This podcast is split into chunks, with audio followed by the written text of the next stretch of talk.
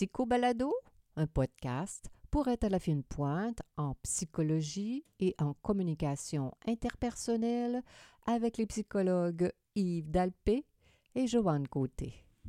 Bonjour à vous tous.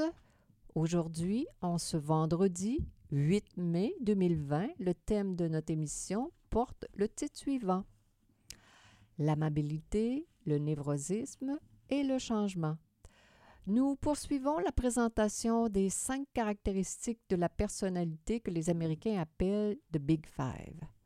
La semaine dernière, nous avons parlé de l'ouverture à l'expérience, de l'extraversion et de la propension à être consciencieux.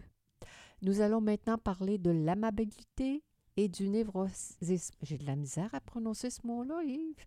Et puis, nous allons répondre à la question est-ce que ces caractéristiques de la personnalité peuvent changer chez une personne?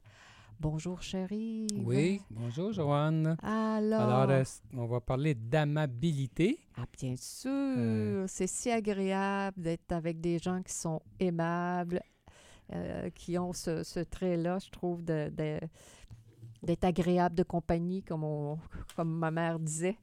Alors donc, euh, euh, comme on disait la semaine dernière, chacune des caractéristiques a deux pôles. Alors on va de, de, du pôle gentil, si on pourrait dire, aimable, et à l'autre pôle, euh, au contraire, là, on aura affaire à des personnes qui sont plus euh, déplaisantes. Mm-hmm. Alors donc, si on commence du côté euh, positif, alors on a affaire à des personnes, des, personnes qui sont tolérantes, des gens qui sont doux, gentils, indulgents, agréables, altruistes, d'opinion flexible. Euh, mais ce sont des gens qui répugnent euh, à, critiquer les autres et à juger. En fait, Joanne, moi, ce que je vois dans cette euh, mm-hmm. personnalité-là, c'est que souvent, ce, que ce sont les gens qu'on appelle des gens dépendants mais c'est positif. C'est le côté positif de ce qu'on appelle des, dépendance du côté de, de la pathologie. Avec le DSM. Oui. Alors donc, oui. Euh, donc, c'est très positif de, dans un sens. C'est des gens, gens euh, mm-hmm. agréables de compagnie. Alors, euh, mais l'amabilité n'est pas toujours utile dans les situations qui demandent des, des décisions difficiles. Oui. Alors, la personne trop aimable ou trop dépendante pour aller dans ton dans ta pensée, euh, elle va avoir de la misère à trancher, elle va avoir de la misère à déplaire aux autres, elle va avoir de la misère. l'inconvénient, euh, exactement. Oui.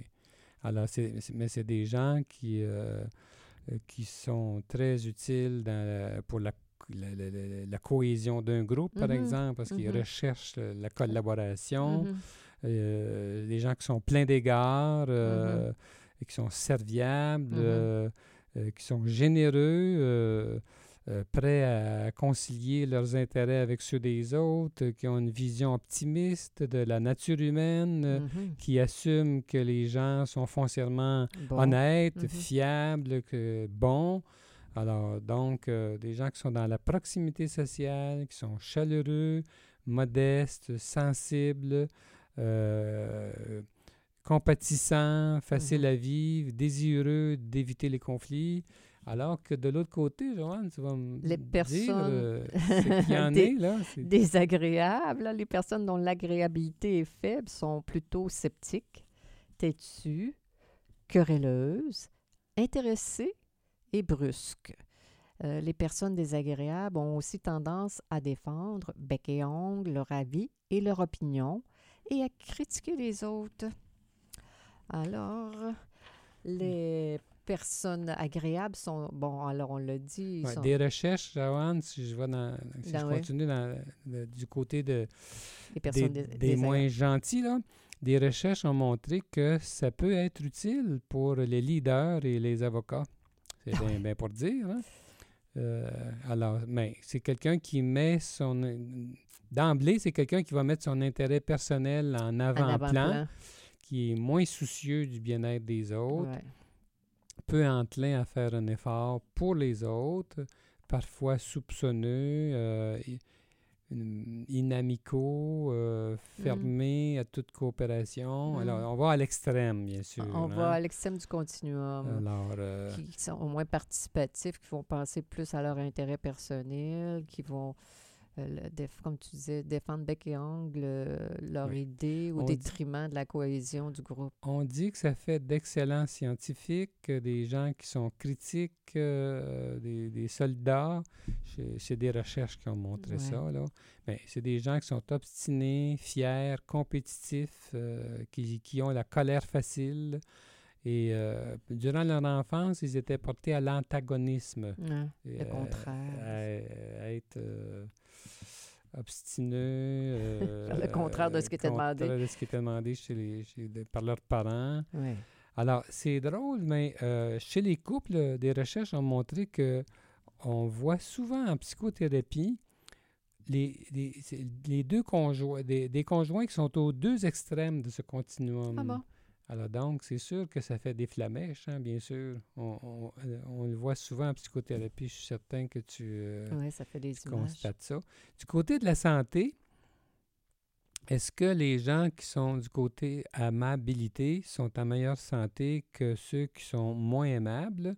Ben, bien, on dit que euh, ce que les recherches disent, c'est que ceux qui sont aimables, ce que ça fait, c'est qu'ils vont être bien entourés d'amis. Mm-hmm. Ils vont être, bien entourés, vont être susceptibles d'être bien entourés et on sait à quel point la, on sait à quel point la santé est en relation directe avec le support social. Plus les gens sont bien supportés sur le plan affectif par des amis, par des parents, des gens proches, plus ils sont en bonne santé. Leur système immunitaire est fort. Est fort. Quand ils sont malades, ils s'en sortent mieux que les autres et tout ça. Donc, dans un sens, ils, sont, ils ont ce qu'il faut pour ça.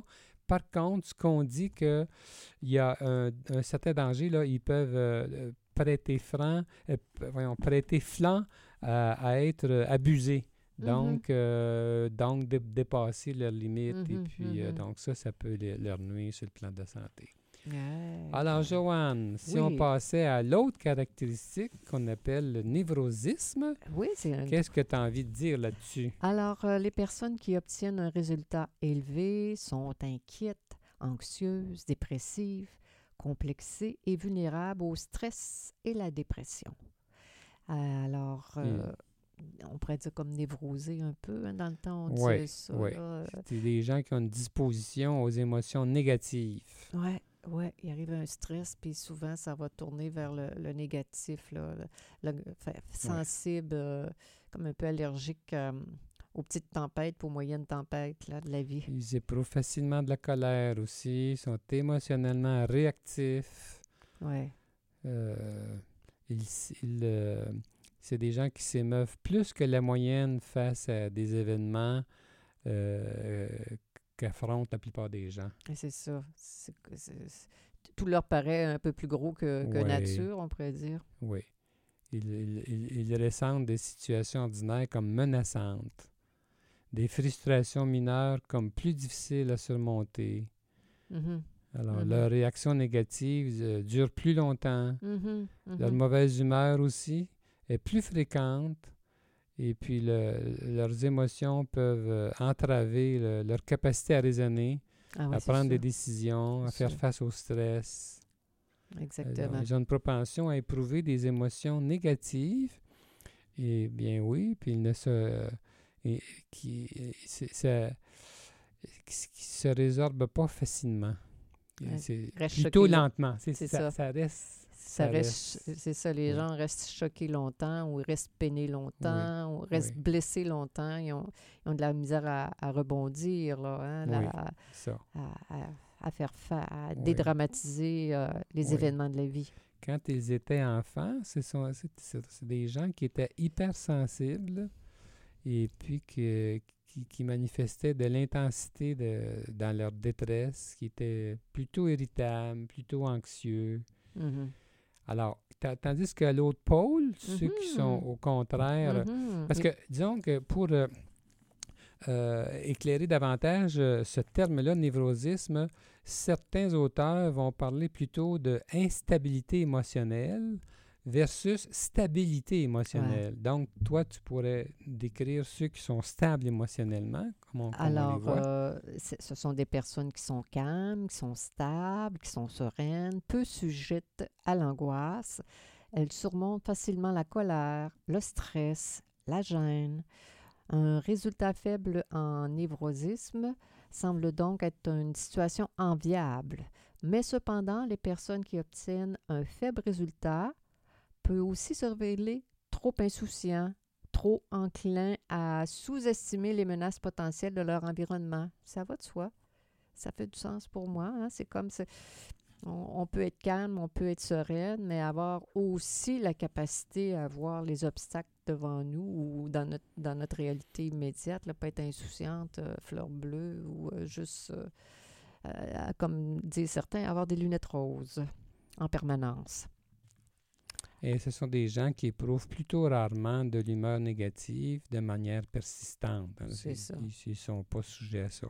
Du côté des couples, ce que, ce que ça fait, ce- cette, euh, cette caractéristique de névrosisme, eh bien, on dit que euh, l'encouragement au dévoilement des émotions douloureuses employées en psychothérapie Oui, constitue une arme à double tranchant oui, oui. pour, les, pour ces gens-là qui sont euh, ben, Porter à- instables émotionnellement comme ça, parce que euh, se concentrer sur des émotions douloureuses, bien, ça engendre une intensification des émotions, ouais. puis ça peut mener à l'escalade et même à la désorganisation des interactions. Alors, les efforts de communication sont alors contaminés par de l'hostilité. Alors, donc, pour quelqu'un qui est un petit peu... euh, qui, qui est, qui, est névro, qui, qui est dans ce névrosisme-là, Dans cette intensité-là, oui. pour dire, hein, on est en voulant l'aider, On pourrait lui puis en voulant le laisser exprimer trop ses émotions de façon trop intensivement, ben, ça, ça, on arrive à euh, alimenter, alimenter ce- son, son négativisme dans Oui. un sens. Oui, mais euh, dans le fond, le travail, euh, ce qu'on fait en, en psychothérapie, on peut, je suis certain que toi aussi tu fais ça, mais les personnes qui sont enclines à- au névrosisme comme ça, d'être capable de parler de ce qui le- les, les, les tourmente, de leurs émotions, de, de leur manière de réfléchir, mais de dédramatiser cela, là, des aider Exactement, à avoir un pas de recul. Et à- euh, la personne ne le fait pas exprès, elle est faite comme ça, mais son apprentissage, euh, c'est pas de qu'on soit avec ces personnes-là puis qu'on évite euh, à tout prix les, les sujets sensibles ou, Non, ou ça ne serait pas leur rendre service. Exactement. Mais ce que je me dis, Joanne, c'est que quand on fait de la thérapie conjugale, eux, ils sont plus susceptibles de mal réagir devant les blâmes que, que, que leur adresse leur conjoint devant nous. Oui. Alors, il faut être davantage soucieux Oui, de, leur de, de les protéger, puis de, de- de- pour que le, le conjoint ait un langage approprié, qu'il soit capable de... d'être sensible à la, je veux dire, à la sensibilité de l'autre, on pourrait dire l'empathie, Mm. pour être capable d'adresser ces, ces, comment dire, ces insatisfactions de manière, euh, comment dire, pas trop intense. Oui. Euh, c'est- de com- composer avec, l'hypersensibilité de la personne névrosiste, mais en, en étant capable de s'affirmer, pas de faire d'évitement Mm. et, et d'y aller en bon québécois avec une pédale douce un peu. là. Ben oui. Qu'en est-il maintenant du côté de la santé pour le névrosisme? Ouais. Ben, c'est curieux, ça. C'est que euh, ces gens-là vont avoir une perception subjective évidemment négative. Ils, vont, ils vont laisser l'impression qu'ils ne sont pas bien, euh, que c'est- ils ne se sentent pas bien, mais des, les recherches sur ce sujet-là sont contradictoires. C'est-à-dire, Alors, ils seraient peut-être plus résilients, plus résilients qu'ils ne, qu'ils ne le pensent eux-mêmes. Et puis, en plus, leur tendance à se préoccuper, li- ça les amènerait à mieux prendre soin d'eux sur le plan physique, là, sur le plan de la santé. ouais. Mais c'est Ouais. contradictoire. Les recherches ne sont pas euh, unanimes là-dessus. Mais comme on le dit souvent, tous les traits de personnalité, comme ici les Big Five, tout ça, c'est une question de- d'intensité, de, de, de Ah, ben oui, degré, de, entendu. de, de, de nuances. Là, Oui. hein, c'est, c'est, euh, Alors, j'ai quelques. euh, ici, euh, concernant les coupes et puis concernant les, Oui. les cinq euh, caractéristiques des Big Five, là, j'ai quelques points à, à- à apporter ici. Premièrement, une, on dit que quand, qui- quand quelqu'un a du névrosisme, une faible amabilité, puis avec un degré de conscienciosité trop élevé, on pourrait dire, Oh ben, là là. alors ça, là, ce que ça fait, c'est une recette négative. Ça, Ben, ça rétrécit, ça rétrécit le champ d'intimité entre les, les conjoints. Puis il y a des risques de, de si tu veux, de, de- le, le risque de désunion s'élève. C'est c'est plus dangereux.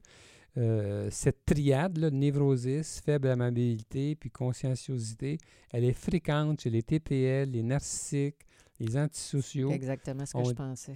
Ils ont dit- on dit qu'il y a un risque de violence conjugale et puis que euh, divers comportements relationnels dysfonctionnels comme euh, ils utilisent diffé- différents euh, comportements relationnels dysfonctionnels comme de critiquer, mépriser, être défensif, se conduire évasivement.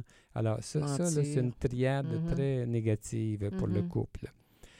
Et puis, euh, ce qu'on peut dire aussi, euh, tandis que quelqu'un qui est extroverti plus aimable, Mhm. eh bien là, ça, ça amène une forte compétence sociale et une forte compétence couple. relationnelle. ah, ça. Alors, c'est très utile pour le couple. Maintenant, dernier point, Joanne. euh, est-ce que tu penses que avoir une similitude de traits, de caractéristiques de personnalité euh, des Big, F- des big Mhm. Five, un des Big Five, est-ce que, les, est-ce que si l'un des conjoints a des traits, de- des, des- des caractéristiques semblables ou complémentaires, est-ce que ça fait une différence pour le bien-être du couple? Oh my God. Tu parles d'une question, là. Euh, je vais y aller. Euh, je pense que euh, tout ça est une dose, là, mais ma première réponse, je pense que plus on est semblable, règle générale, plus c'est facile de s'entendre, plus c'est facile de se comprendre. Je dirais, je dirais ça. Mais peut-être que j'ai pas la bonne réponse. T'as la même... la bonne, cher professeur, la- je coule mon examen, il faut que je fasse. T'as pas la bonne réponse. Non, mais certains peuvent penser que les contraires s'attirent, que les ceux qui sont semblables. En général, tu as raison. Oh, en général. Si, si on, euh, en général, plus on est semblable, plus c'est facile. Ça, Plus les recherches le disent. Mais en, en ce qui concerne ces traits de ces traits-là, c'est pas ça qui fait la différence. Ce qui fait la différence, euh, d'après ce que la recherche dit, c'est c'est euh, le, le niveau de pathologie, le niveau de dysfonction. Ah, ben oui, c'est clair. Plus, moins la personne fonctionne bien, alors moins individuellement, moins elle fonctionne bien en couple. Ah, Alors, si tu mets deux personnes qui, ont un- qui sont peu aimables ensemble, ils ont le même trait de caractéristique, ils sont tous les deux peu aimables, et ils sont tous les deux dans la névrose, euh, ainsi de suite, et ils, vont, ils vont se griffer. Là.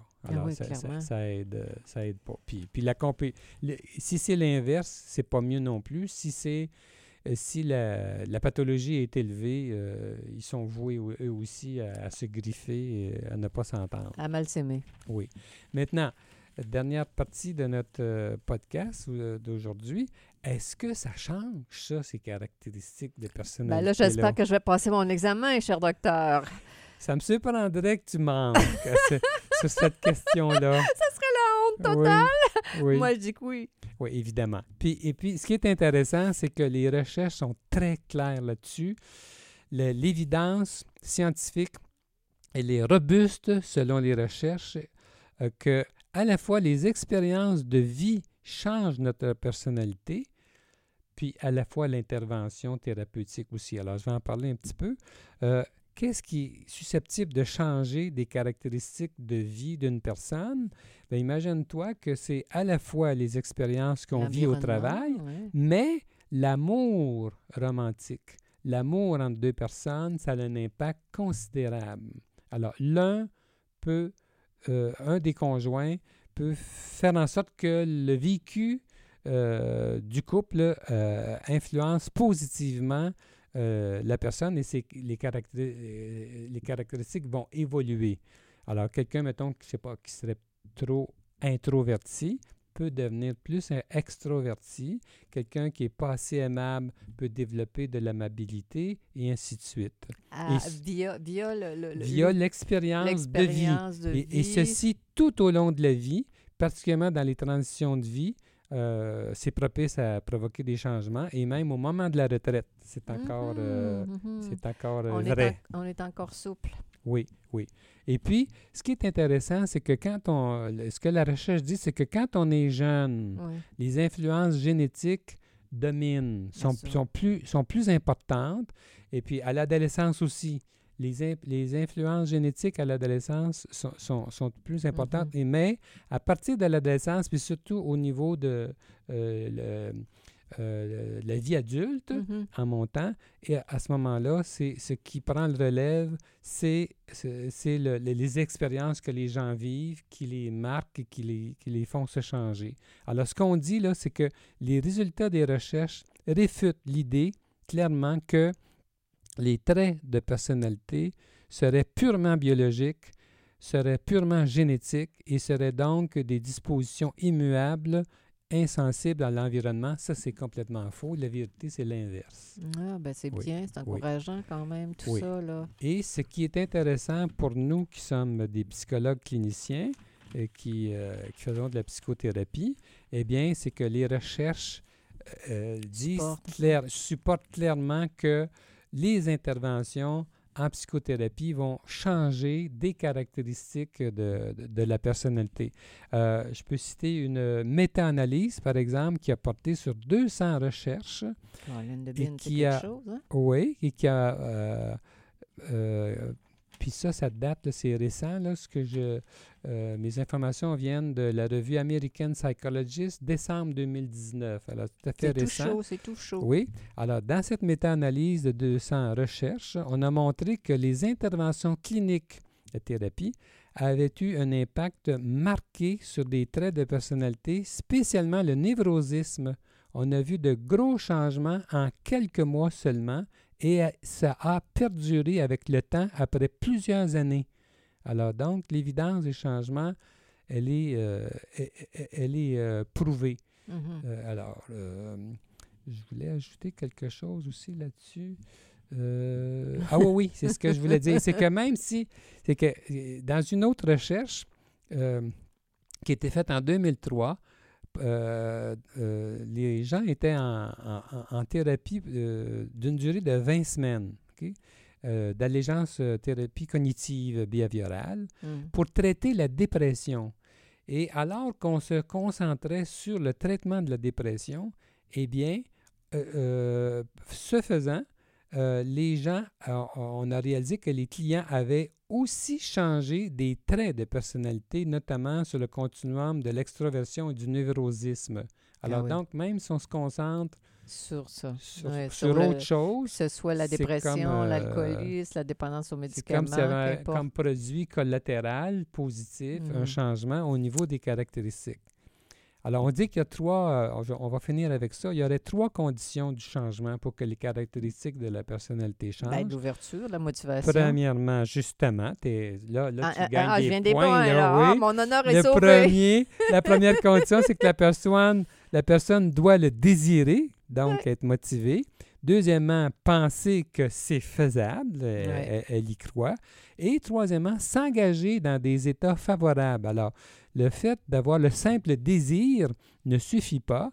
Il faut que la personne s'implique dans des changements, soit sur le plan cognitif, comportemental, des attitudes, qu'elle se mette mm-hmm. dans une position mm-hmm. de, de, mm-hmm. changement favorable. Une, et donc, une posture à la fois mentale et à la fois au niveau de l'expérience pour euh, évoluer. Bon, là, comme tu parlais d'introversion, extroversion, amabilité, des gens pessimistes, comment on peut les aider, personnes névrotiques, à, à, sortir de ce pessimisme qui, on sait, euh, induit nécessairement du malheur, de la souffrance, euh, etc. Ben c'est vraiment formidable. J'ai bien aimé connaître les Big Five, chérie, via, via tes connaissances. Merci. OK. Alors, euh, donc, euh, c'était Psycho Balado avec les psychologues Joanne Côté et Yves Dalpé. Nous sommes psychologues cliniciens en pratique privée à Québec. Pour plus d'informations sur qui nous sommes, sur nos livres, nos services et nos podcasts, consultez notre site web www.belpcôté.com. Bonne semaine à tous nos auditeurs. À bientôt tout le monde.